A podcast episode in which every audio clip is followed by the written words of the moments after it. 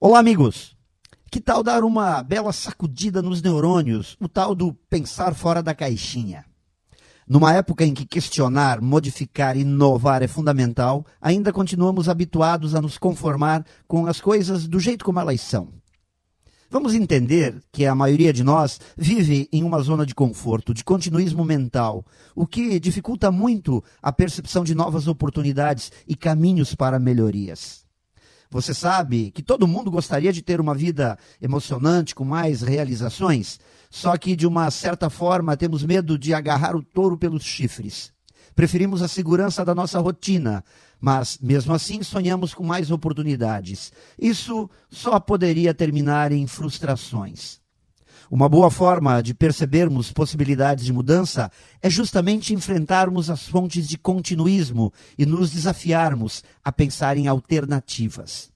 Se normalmente o que fazemos é rotina, repetição e mesmice, é sinal de que não estamos precisando pensar, usar nossa criatividade. E, naturalmente, com o passar do tempo, acabamos atrofiando esta capacidade. É como se enferrujássemos nosso cérebro, ele acaba ficando preguiçoso.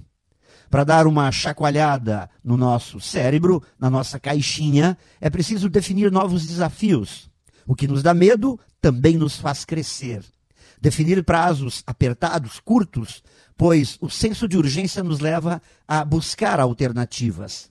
Se sempre tenho mais uma semana para entregar o trabalho, provavelmente não entregarei nada nunca.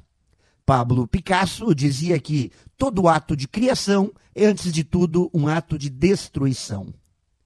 Então, para aproveitar nosso potencial criativo, precisamos criar a coragem de sairmos do nosso conforto, da nossa caixinha, em direção ao desconhecido.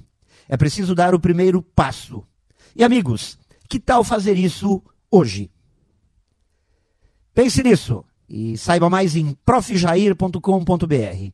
Melhore sempre e tenha muito sucesso!